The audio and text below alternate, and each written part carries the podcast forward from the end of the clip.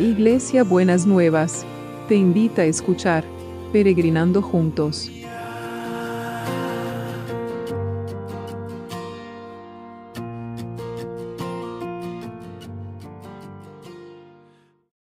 Buenos días mis peregrinos y peregrinas, ¿cómo estamos para empezar este viernes? Esperemos que bien, gracias a Dios. Eh, Olguita salió bien de la operación, pero tenemos que seguir sosteniéndolo mucho a, Roberto porque está con esta situación de la prótesis que hablábamos ayer y necesita eh, que tenga la prótesis nueva para poder volver a operarse y sostenerse. Así que tenemos que poder estar con cada uno y en cada situación. Y entonces, en la palabra de hoy tiene que ver con, eh, está en Jeremías 31 y vamos a hacer de dos, dos versículos como si fuese uno solo, pero les voy a dar las referencias para los que quieren. El, Jeremías 31, 25 eh, dice eh, al 23, eh, cuando yo cambie la suerte de la gente de Judá y ellos estén de nuevo en su tierra y en sus ciudades, dirán otra vez, que el Señor bendiga este monte santo donde habita la justicia la gente de Judá y de sus ciudades, los agricultores y los pastores de rebaños vivirán ahí. Pues daré de comer y de beber en abundancia a los que estén cansados y sin fuerzas. Y esta semana estuvimos hablando de este tema del, cansancio, ¿no? Y aunque parece raro y, loco que, que, al principio de un año estamos hablando del cansancio y de las fuerzas, sin embargo, eh, se ve que era necesario para muchos y para muchas, ¿no?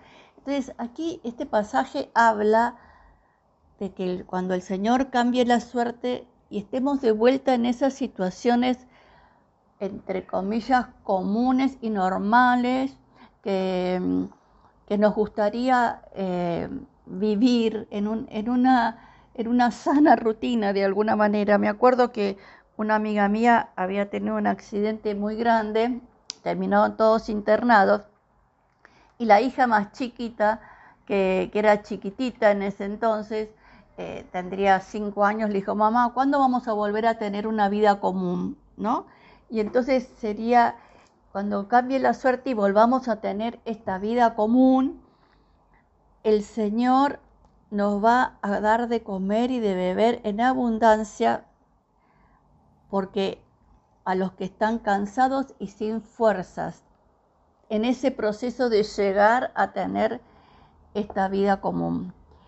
¿Y por qué podemos creer esta palabra? ¿Por qué podemos creer que esta palabra es para muchos y para muchas y la podemos tomar. Porque segunda de Timoteo 2.9 dice, por causa del Evangelio, dice el apóstol, soporto sufrimientos, incluso el estar encadenado como un criminal. Pero la palabra de Dios no está encadenada. Las promesas de Dios no están encadenadas. Lo que Dios tiene para cada uno de nosotros y de nosotras no está encadenado entonces nos va a dar de comer y nos va a dar abundancia a los que estamos cansados y sin fuerzas, porque la palabra de Dios no está encadenada.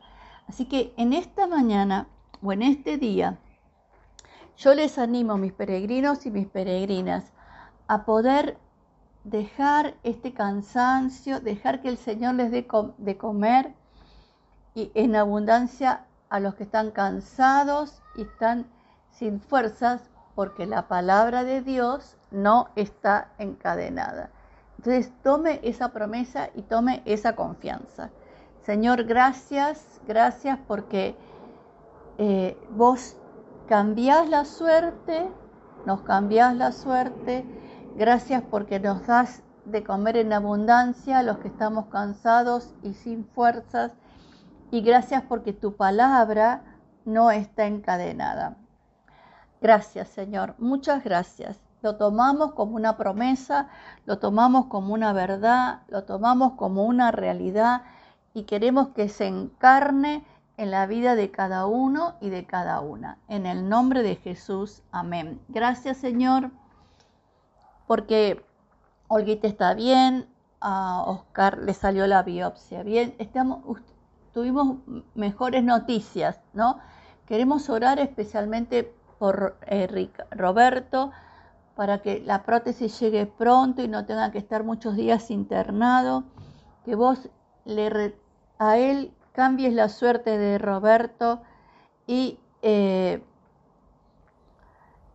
y les des de comer en abundancia a él que está cansado y sin fuerzas. Esta palabra es especialmente para él, en el nombre de Jesús. Pero también queremos orar por todos los que están con COVID, que están, eh, hay muchos casos, hay muchos pedidos de, gente joven, de gente, de chicos, de gente joven, de gente más grande.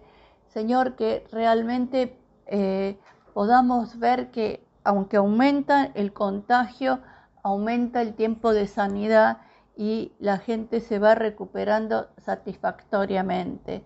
Padre, queremos poner a todos los que están en tratamiento, los que están en recuperación, a todos los que, están con necesidades físicas, que tu mano de sanidad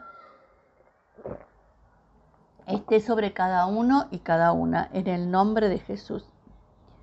Y seguimos orando por el equipo de salud para que vos sean esos ángeles al servicio de cada uno y de cada una y que puedan sentir que, que tienen esta capacidad de poder transformar y ayudar a las personas a mejorar su calidad de vida. Gracias, Señor. Gracias. Y oramos también por los que trabajan para que nosotros tengamos todo lo que necesitamos. Podemos darte gracias, Señor, porque sabemos que vas a estar. Y oramos por el tema educativo en todos los países y en todo el planeta, que nadie se pierda las oportunidades de educación, Señor, que son tan importantes. Te lo pedimos en el nombre de Jesús, en el nombre de Jesús. Y te damos gracias, te damos muchas gracias. Y también, Señor, queremos poner delante eh, de, tu presencia a todo el tema laboral, a todo el tema laboral, porque verdaderamente es necesario que se abran oportunidades de trabajo. Señor, hay mucha gente que necesita trabajo y está preocupada y está angustiada buscándolo. Señor, que se abran oportunidades de trabajo y que la economía empiece a producir de otra manera, Señor, que sea una transformación sobrenatural de parte tuya sobre los países y sobre las naciones. Y te damos muchas gracias, muchas gracias.